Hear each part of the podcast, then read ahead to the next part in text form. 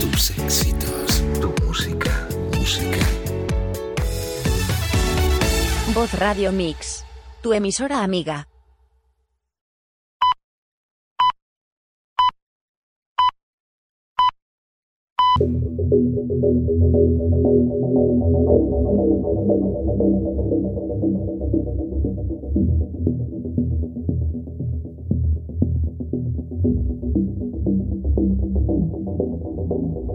¿Existe un más allá?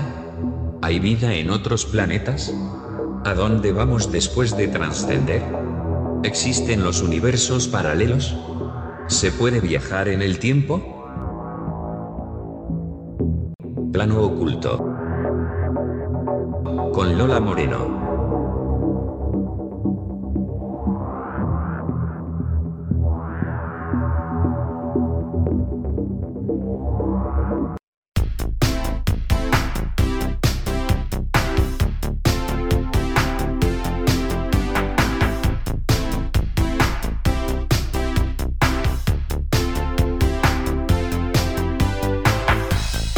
Hola, bienvenidos al último programa de la temporada de Plano Oculto, tu programa de misterio.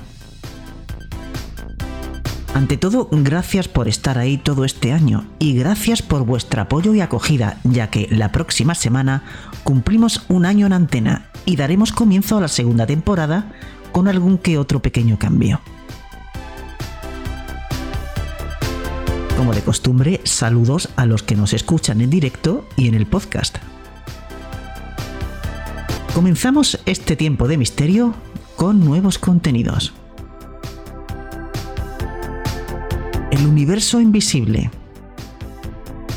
Los titulares de la ciencia y el misterio y terminaremos como de costumbre con la Biblioteca de Alejandría, con la recomendación de un libro. Comenzamos.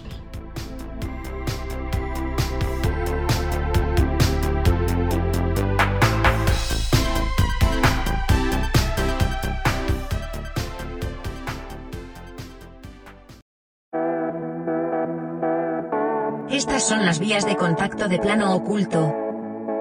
WhatsApp 643 03 07 74. Telegram, plano oculto. Twitter Lola Moreno Radio. Email, planooculto arroba vozradiomix.com. Y planoocultomisterio arroba gmail.com.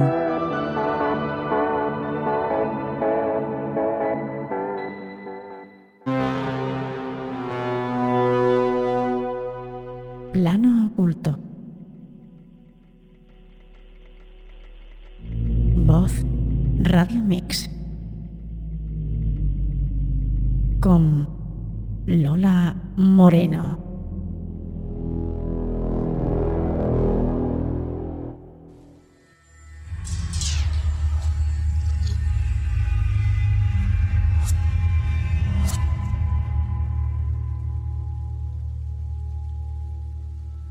El hombre prehistórico no solo plasmó sus conocimientos científicos en sus monumentos, grabados y pinturas sagradas. También fue un fiel cronista de su tiempo, retratando la realidad que veía y aquello que, por carecer de la tecnología apropiada, era incapaz de ver con sus ojos humanos, pero que los dioses le describían con pulcra exactitud. Los textos sagrados de algunas de las más importantes religiones del mundo atesoran informaciones astrofísicas en correspondencia con la ciencia moderna.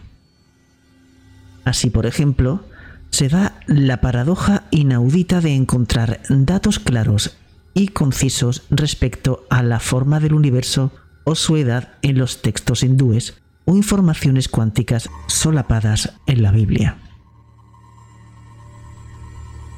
El análisis de estos manuscritos antiguos cuenta con el respaldo documental que nos brindan los restos arqueológicos de otras culturas como la egipcia, la babilónica o la sumeria, que nos hablan de la esferidad de la Tierra, de su posición en el sistema solar, de los ciclos de los planetas exteriores e incluso de la existencia de un décimo planeta, al cual la astronomía moderna sigue el rastro desde hace unos años, y cuya existencia se postuló sobre la base de ciertos efectos gravitatorios observados en las órbitas de algunos cometas.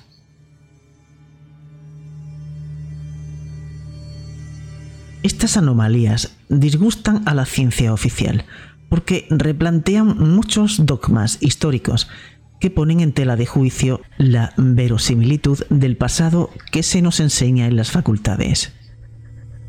Pero entremos en materia con algunos de los ejemplos más significativos. En el Surya Siddhanta, texto hindú de unos 5.000 años de antigüedad, se describe el universo como un inmenso globo de estrellas con un diámetro de 19.000 billones de yoamas, lo que traducido al sistema de cómputo astronómico moderno equivale a unos 4.000 años luz. En la misma línea, la religión hindú afirma que un día y una noche de Brahma dura 8.640 millones de años. Estamos ante la única religión en la cual las escalas temporales se corresponden con las que maneja la cosmología científica moderna. Evidentemente, para la ciencia oficial, todo esto es fruto de la casualidad.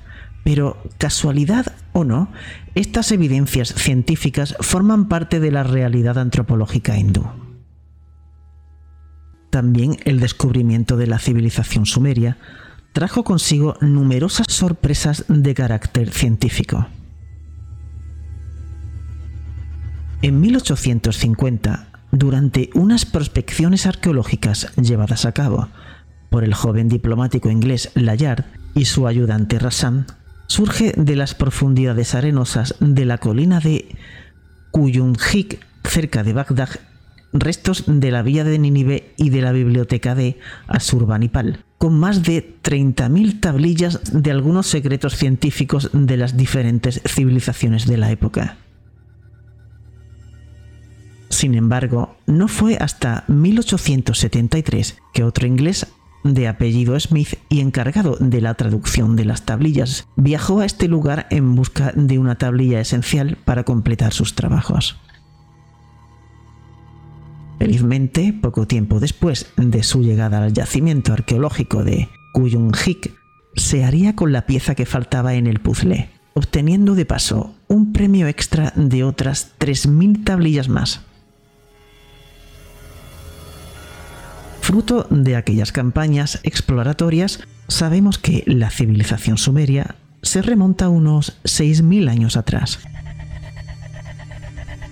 Era una sociedad organizada, aunque conocemos poco sobre los orígenes de su progreso tecnológico, cultural y religioso. No obstante, a pesar de esta importante laguna, sabemos que tenían una organización política liderada por reyes y sacerdotes e instituciones jurídicas. Crearon un patrón monetario, inventaron un sistema de escritura silábica que con posterioridad sirvió de base al acadio. Construyeron complicados y eficaces mecanismos de riego. Elaboraron el sistema de numeración decimal que reemplazaron más tarde por el sesagesimal. Desarrollaron las matemáticas con un propósito práctico. Crearon un calendario lunar dividido en 12 meses, de 30 días y 24 horas. Medían el tiempo con relojes de sol y de agua clepsidras y poseían un folclore, una medicina desarrollada y una ciencia astronómica. No obstante, lo que aquí nos interesa centralmente es lo que se ha denominado la constante de Nínive. Lo realmente extraordinario de esta es que de su análisis matemático se deducen ciclos astronómicos que en parte no deberían tener cabida en aquel contexto temporal. Las tablillas de carácter matemático revelaron el uso, al igual que ocurre en el calendario maya, de cantidades numéricas enormes. De todas las cantidades contempladas, En las tablillas de barro cocido hubo una que destacó sobre las demás. Se trataba de un número de 15 cifras, próximo a los 200 billones. Inmediatamente, especialistas de todo el mundo trataron de darle un significado, aunque el esfuerzo no fructificó, hasta que apareció en escena el investigador galo Maurice Chatelain. Este se percató a tenor de algunos vestigios arqueológicos sobre los que luego hablaremos, de que los sumerios parecían conocer la existencia de todos los planetas del sistema solar, incluidos los exteriores. Chatelain comprendió que el enigmático número de Nínive era en realidad un periodo muy largo expresado en segundos.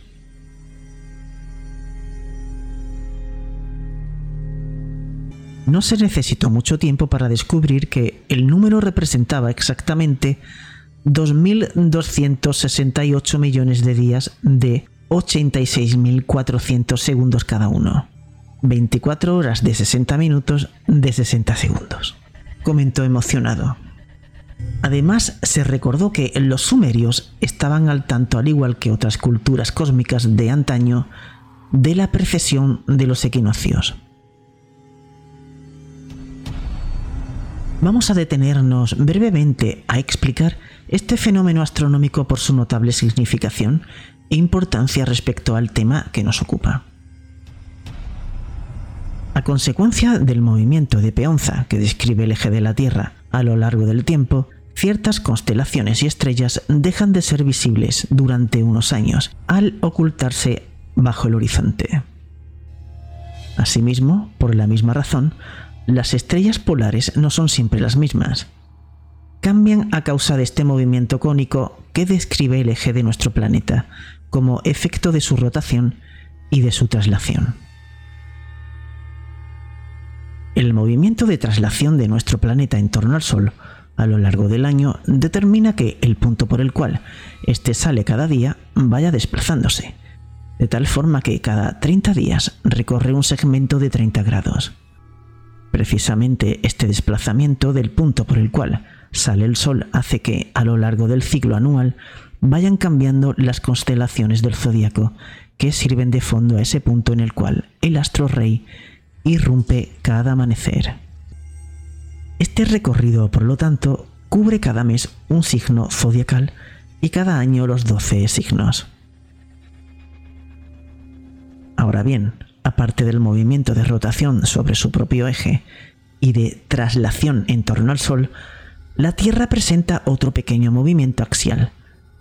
Se trata de un levísimo bamboleo que imprime a nuestro planeta un ligero desplazamiento retrógrado respecto a la dirección de su giro a lo largo del año. Esto supone que el punto por el cual el Sol debería salir en el equinoccio de primavera se retrasa un poco cada año por efecto del mencionado movimiento retrógrado. Cada 72 años, este retraso cubre apenas un grado y cada 2160 años, 72 multiplicado por 30, un signo zodiacal completo de 30 grados.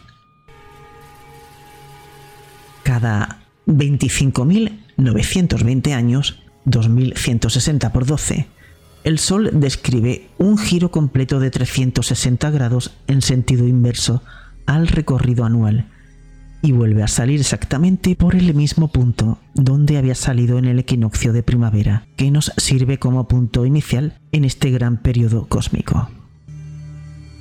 Este fenómeno se conoce como precesión de los equinoccios. Si el recorrido aparente del astro rey a lo largo del ciclo anual determina la duración de los 12 signos del zodiaco, el movimiento retrógrado que denominamos precesión determina las eras astrológicas, cada una de 2160 años, y el denominado Gran Año Platónico.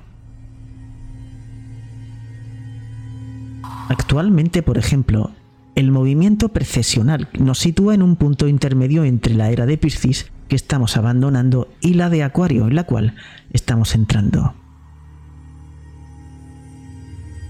Como las constelaciones se solapan, no es sencillo decidir en qué momento preciso se inicia una nueva era.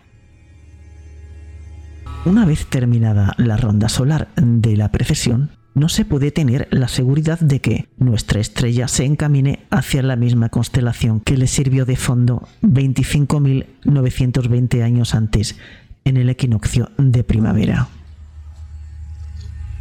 Se hace necesaria una observación del cielo a lo largo de casi 26.000 años para estar seguros de lo que pasará a continuación. Pero entonces, ¿cuántos ciclos de 26.000 años ha tenido que observar comprender y registrar el ser humano para establecer este gran ciclo cósmico?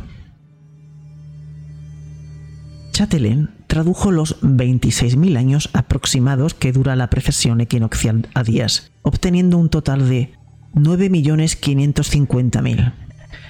Entonces fue cuando, según sus propias palabras, experimentó una de las más fuertes impresiones de su vida. 2.268 millones de días representaban los 240 ciclos de precesión equinoccial, cada uno de los cuales contienen 9.450.000 días.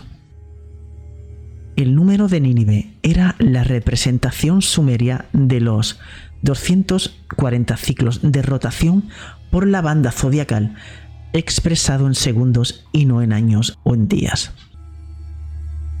Este ejemplo demuestra que estamos ante la constante del sistema solar de aquella cultura. Pero además, este número resulta el múltiplo exacto del correspondiente a cualquier fenómeno cósmico, incluso de aquellos que son invisibles sin medios técnicos adecuados, como es el caso de Plutón. En efecto, la constante de Nínive contempla el periodo de revolución sideral de este astro exterior, que es de 90.720 días, por lo que cabe preguntarse, ¿quiénes transmitieron el conocimiento de la existencia de Plutón a los sumerios? Y lo que puede resultar aún más asombroso, ¿por qué afirman que hay otro planeta más allá de la órbita de Plutón? Sobre este último particular, llama la atención el hecho de que entre las hipótesis de trabajo más sugerentes de las modernas ciencias del espacio se encuentre precisamente la que postula la existencia probable de otro planeta todavía no detectado.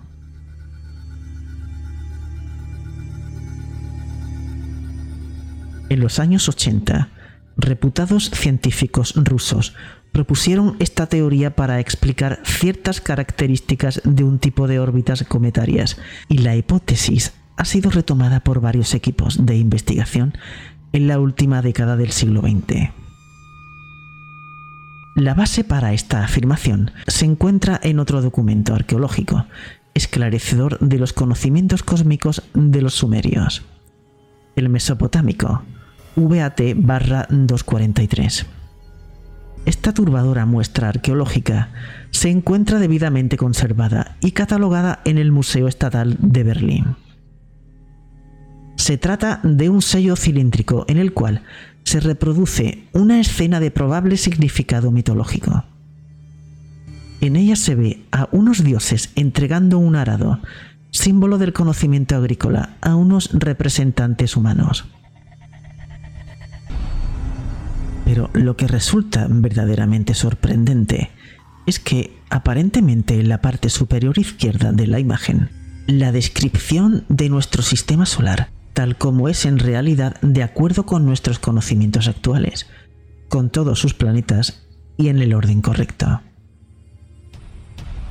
Así en el centro de la imagen vemos una esfera mucho más grande que las demás que representan al Sol y alrededor de este a todos los planetas, con una sola diferencia,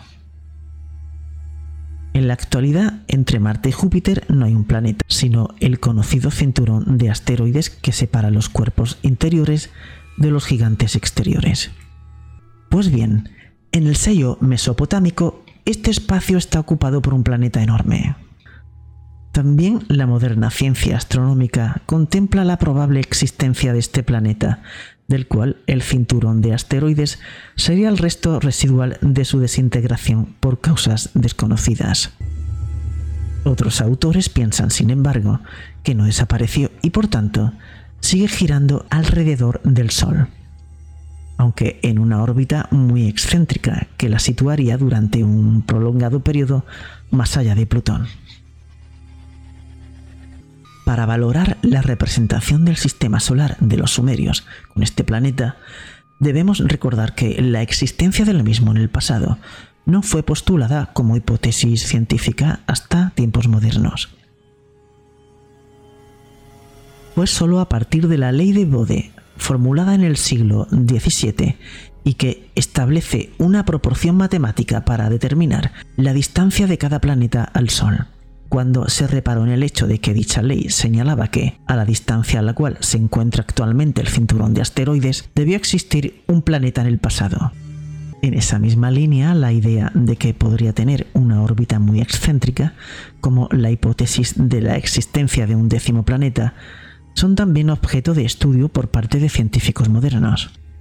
En cualquier caso, desde nuestro punto de vista, lo realmente significativo es que los restos arqueológicos examinados ponen de manifiesto que la antigua cultura sumeria poseía unos conocimientos astronómicos que estaban fuera del alcance de sus medios técnicos de observación y que ellos mismos atribuyeron a los dioses. ¿Cómo consiguieron semejante saber sobre el sistema solar en unos tiempos en los cuales únicamente podían identificarse cinco planetas visibles? Autores como Peter Colosimo, Andrew Thomas o el propio von Daniken estima que esos instructores están retratados en los mitos y demás evidencias arqueológicas, fundamentalmente rupestres, repartidas por todo el planeta, pero lo que resulta más polémico de todo es su convicción de que este conocimiento tan preciso de un universo ignoto provino del espacio exterior y que se debe a visitantes extraterrestres.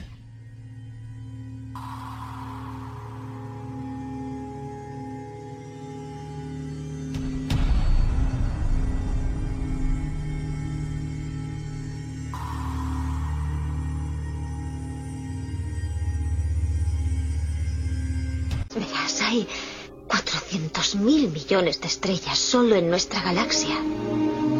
Si solo una de cada millón tuviera planetas, y de esas en una de cada millón hubiera vida, y si solo en una por millón de esas hubiera vida inteligente, habría literalmente millones de civilizaciones.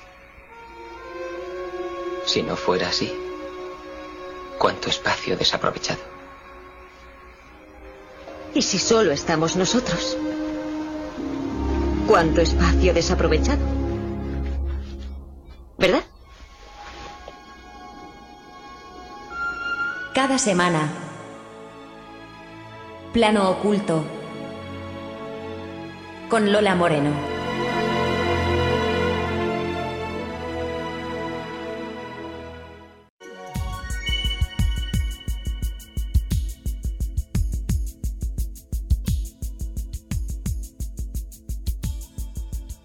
¿Sabíais que hay nuevos indicios de posibles civilizaciones anteriores a la humana?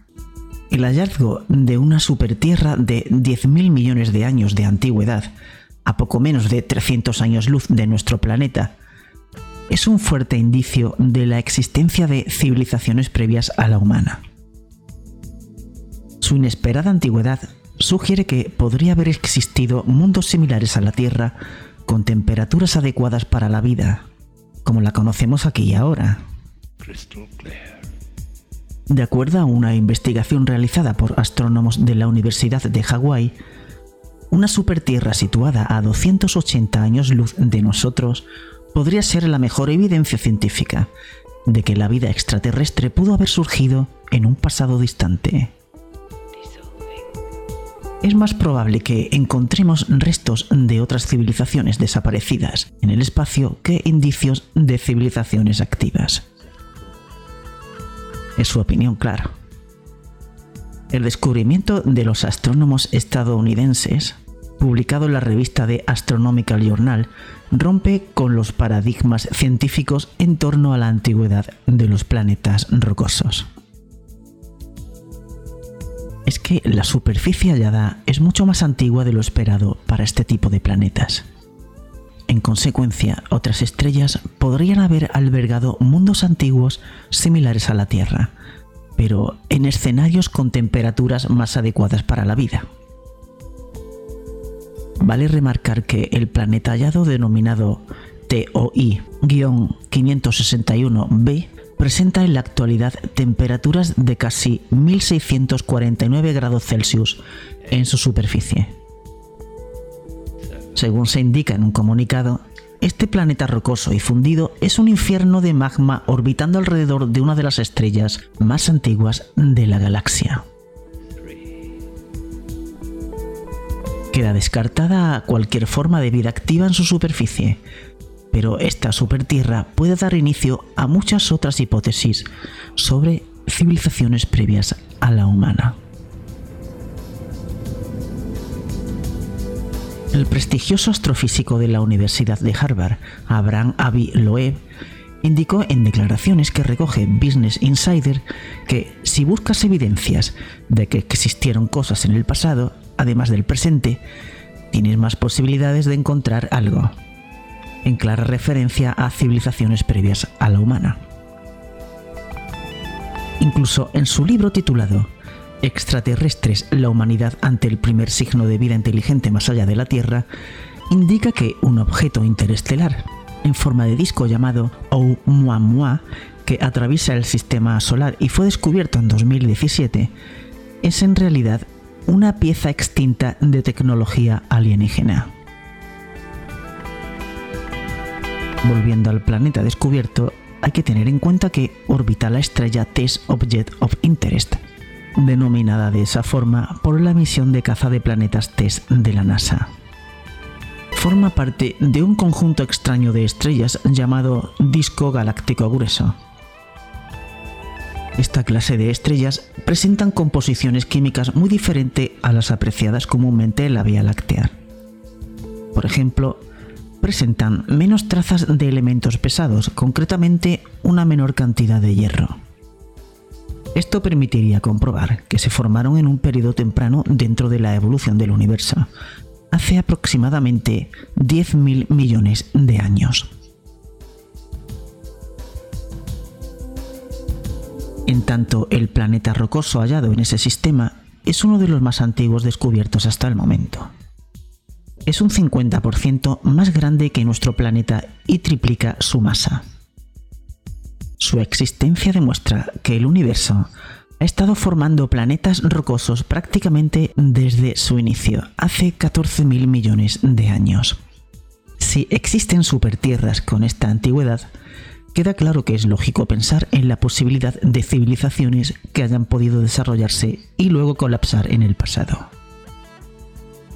Es así que muchos esfuerzos científicos se orientan actualmente en encontrar más planetas rocosos que podrían tener temperaturas habitables para posteriormente examinarlos en busca de signos de vida actual o pasada.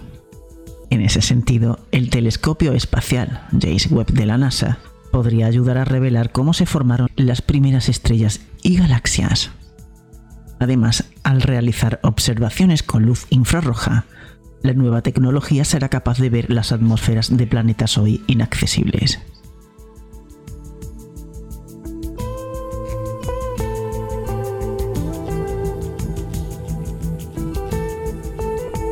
Y cambiando de tema, según dice Ben Sugerman, profesor de física y astronomía de la Universidad de California de Los Ángeles, asegura que civilizaciones extraterrestres inteligentes podrían estar escondidas en esferas artificiales que giran alrededor de las estrellas enanas blancas, esparcidas por toda la Vía Láctea.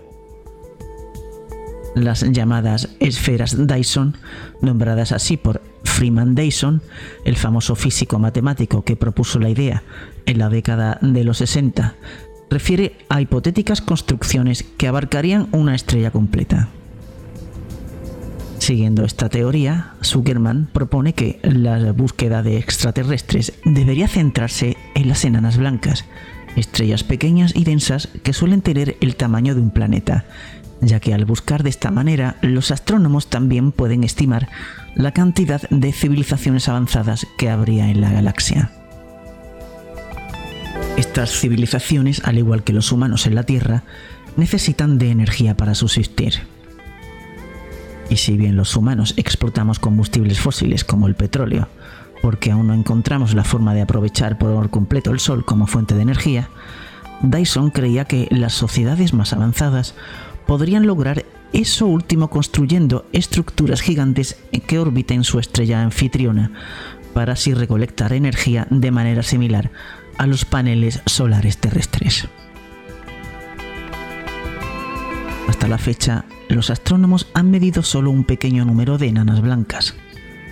Pero según esta lógica, si alguna civilización extraterrestre construyera esferas de Dyson, los astrónomos deberían poder ver al menos una en sus investigaciones. Si no se ve ninguna, significaría que solo un número finito de civilizaciones alienígenas estarían construyendo estructuras de esa índole. Sin embargo, también podría ocurrir que algunos extraterrestres decidieran no construir esferas Dyson, mientras que otros podrían hacerlas alrededor de otros tipos de estrellas. Por su parte, Zuckerman insiste en que son civilizaciones alienígenas avanzadas las que construyen las esferas de Dyson y que lo hacen alrededor de una enana blanca cercana, ya que no cree que esas civilizaciones se tomarían la molestia de viajar hasta una nueva estrella solo con ese fin. Eh, sinceramente hay cosas absurdas. Y seguimos.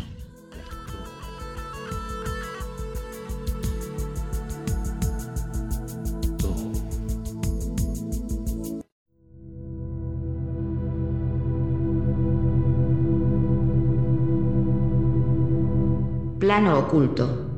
Con Lola Moreno en vozradiomix.com, tu emisora amiga.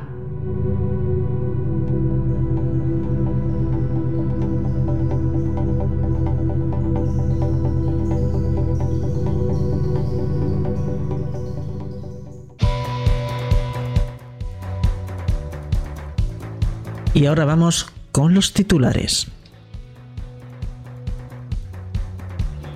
Descubiertos los dinosaurios más antiguos de África de 230 millones de años.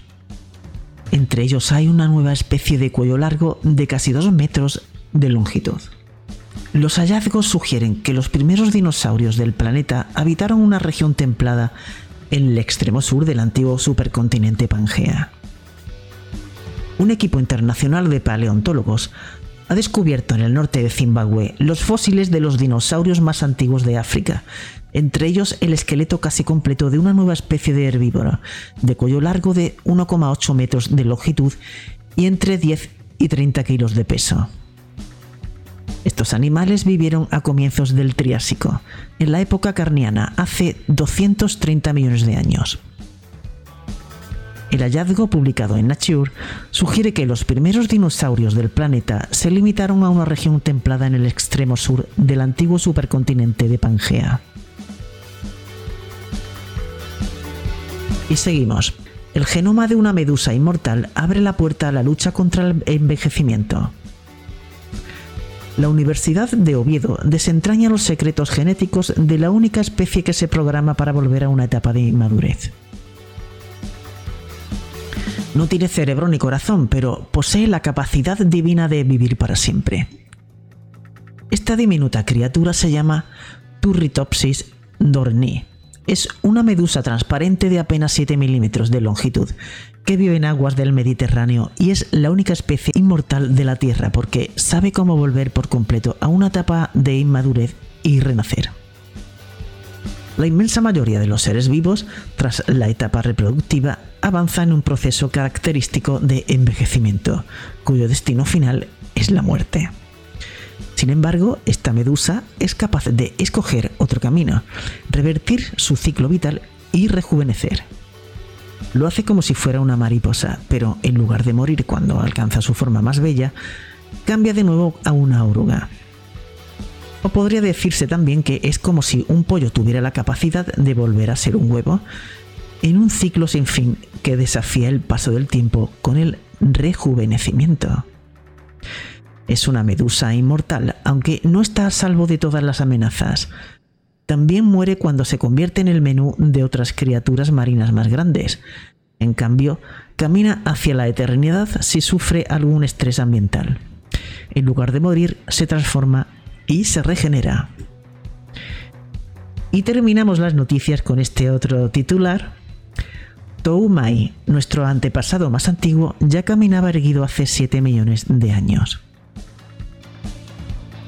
La abertura del cráneo y la forma de los huesos de sus extremidades confirman que Sahelanthropus chadensis andaba apoyado sobre sus dos piernas, si bien también trepaba a los árboles.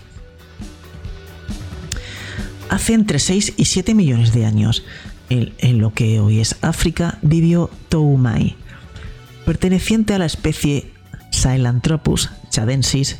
Este espécimen del que apenas hemos recuperado un cráneo parcial fragmentos de la mandíbula, algunos dientes y unos pocos huesos de las piernas y brazos, es el eslabón conocido más antiguo de nuestra ascendencia homínida. El punto de inflexión es que nos separamos de los chimpancés y comenzamos el camino hacia lo que somos hoy, al menos a falta de encontrar otros fósiles.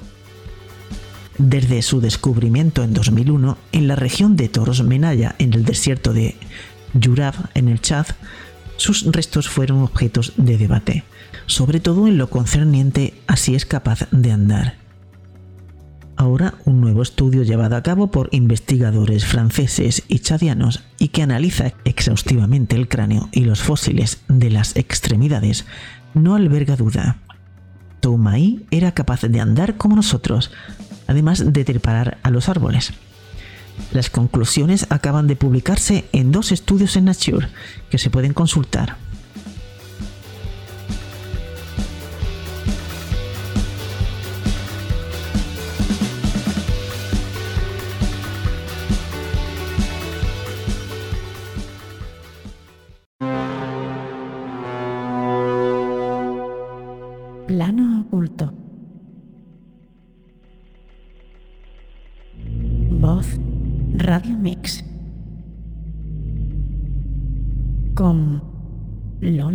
Moreno.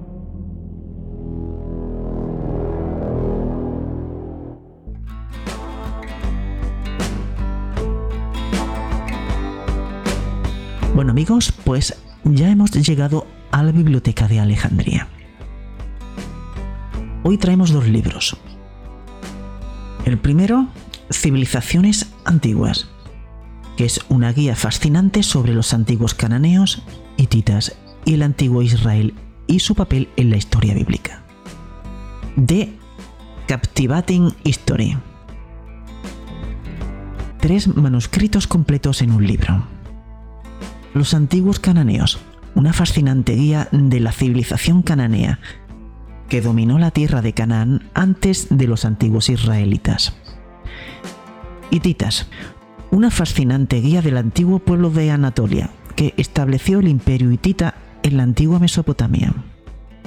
El antiguo Israel, una guía fascinante de los antiguos israelitas, desde su entrada en Canaán hasta las rebeliones judías contra los romanos.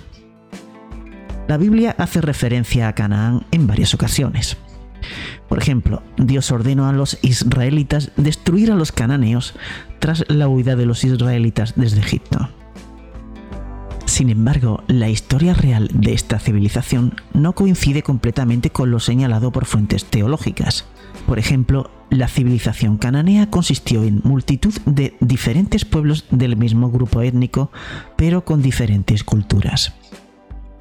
Las fronteras de la región además eran frecuentemente redefinidas. Por otro lado, quedan muy pocos registros escritos de Canaán, haciendo que para los estudiosos las investigaciones sean muy difíciles. Por lo tanto, para los lectores puede ser difícil encontrar recursos fáciles de leer y cohesivos de esta fascinante civilización. Pero esto está a punto de cambiar. En este nuevo y fascinante libro de historia, usted descubrirá la verdad acerca de los antiguos cananeos. La primera parte de este libro incluye hallazgos revolucionarios proporcionados por modernas técnicas de detección arqueológica. Una explicación simple sobre qué es Canaán y dónde se encuentra. Fascinantes descubrimientos de artefactos cananeos. notables conocimientos sobre su gobierno y estructura social. Sorprendentes teorías acerca del colapso de la Edad de Bronce. Lo que hay que saber sobre la cultura de los cananeos. El conflicto principal con Canaán que ocurre tempranamente en la Biblia y más impactantes menciones en la Biblia. Religión y creencias. Y mucho más. Y al leer la segunda parte de este libro podrás encontrar el origen de los hititas en la Edad de Bronce, la formación del Viejo Reino, 1700-1500 a.C., el Nuevo Reino de 1400 a 1200 a.C., la caída de los hititas, los reinos sirios hititas o neohititas, el arte del simbolismo y el papel de los hititas en la Biblia, la vida legal y cotidiana de los hititas, tercera parte de este libro encontrarás la cultura y sociedad a través de los años. La edad de bronce tardía y la edad de hierro temprana. La edad de hierro tardía, los israelitas bajo Babilonia, el control de los persas, el periodo helenístico y Judea bajo los Seleucidas, la dinastía asmonea temprana, la expansión asmonea y la guerra civil, gobierno romano de Judea la antigua religión hebrea y el judaísmo, y mucho más. Y si te interesa, lo puedes conseguir a través del enlace que dejaremos en la caja de descripción de iVoox. Civilizaciones antiguas, una guía fascinante sobre los antiguos cananeos, hititas y el antiguo Israel y su papel en la historia bíblica. Y ahora vamos al siguiente libro, titulado La historia prohibida, las tecnologías prehistóricas, la intervención extraterrestre y la información sobre los verdaderos orígenes de la civilización. Este libro pone en duda las teorías científicas sobre el establecimiento de la civilización y la tecnología. Contiene 42 ensayos por 17 importantes pensadores en los campos de la ciencia y la historia alternativas, incluidos Christopher Dunn, Frank Joseph, Will Hart, Ram Flynn-Arth y Moira Times. Es un libro editado por el director de la revista Atlantis Rising, J. Douglas Kenyon. En su libro La historia prohibida, el escritor y editor J. Douglas Kenyon ha escogido 42 ensayos que han aparecido en la revista bimensual Atlantis Rising para dar a los lectores un panorama general sobre la posición de algunos de los pensadores más importantes en el intenso debate actual sobre los misterios antiguos y las versiones alternativas de la historia. Entre los 17 colaboradores se encuentran Rand Fleming, Frank Joseph, Christopher Dunn y Will Hart todos ellos desafían a la comunidad científica establecida a que reexamine sus suposiciones de base en cuanto a la comprensión de las civilizaciones antiguas y se abra a la posibilidad de sostener un debate inteligente acerca de las teorías alternativas sobre el verdadero pasado de la humanidad. En la colección se incluyen además varios artículos en los que se presentan, comparan y contrastan las teorías de otros autores notables sobre estos temas, como por ejemplo Zachariah Sitchin, Paul Laviolette, John Mitchell y John Anthony West. La historia prohibida, las tecnologías prehistóricas, la intervención extraterrestre y la información sobre los verdaderos orígenes de la civilización de J. Douglas Kenyon. Al igual que el anterior libro, podéis encontrar el enlace en la caja de descripción de iVoox.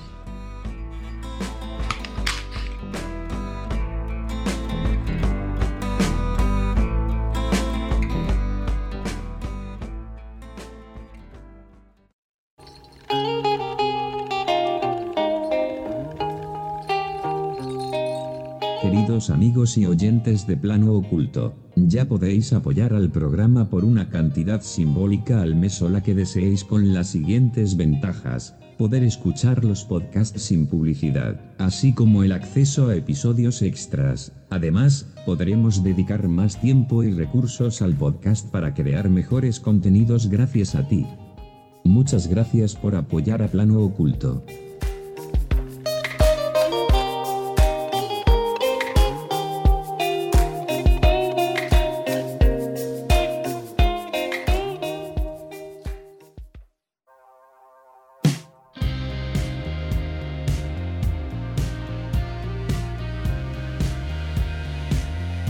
Amigos, queridos oyentes, hemos llegado ya al final del programa y también al final de la primera temporada.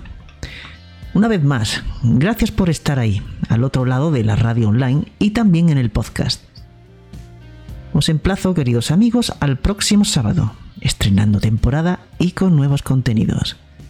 Que paséis una feliz semana.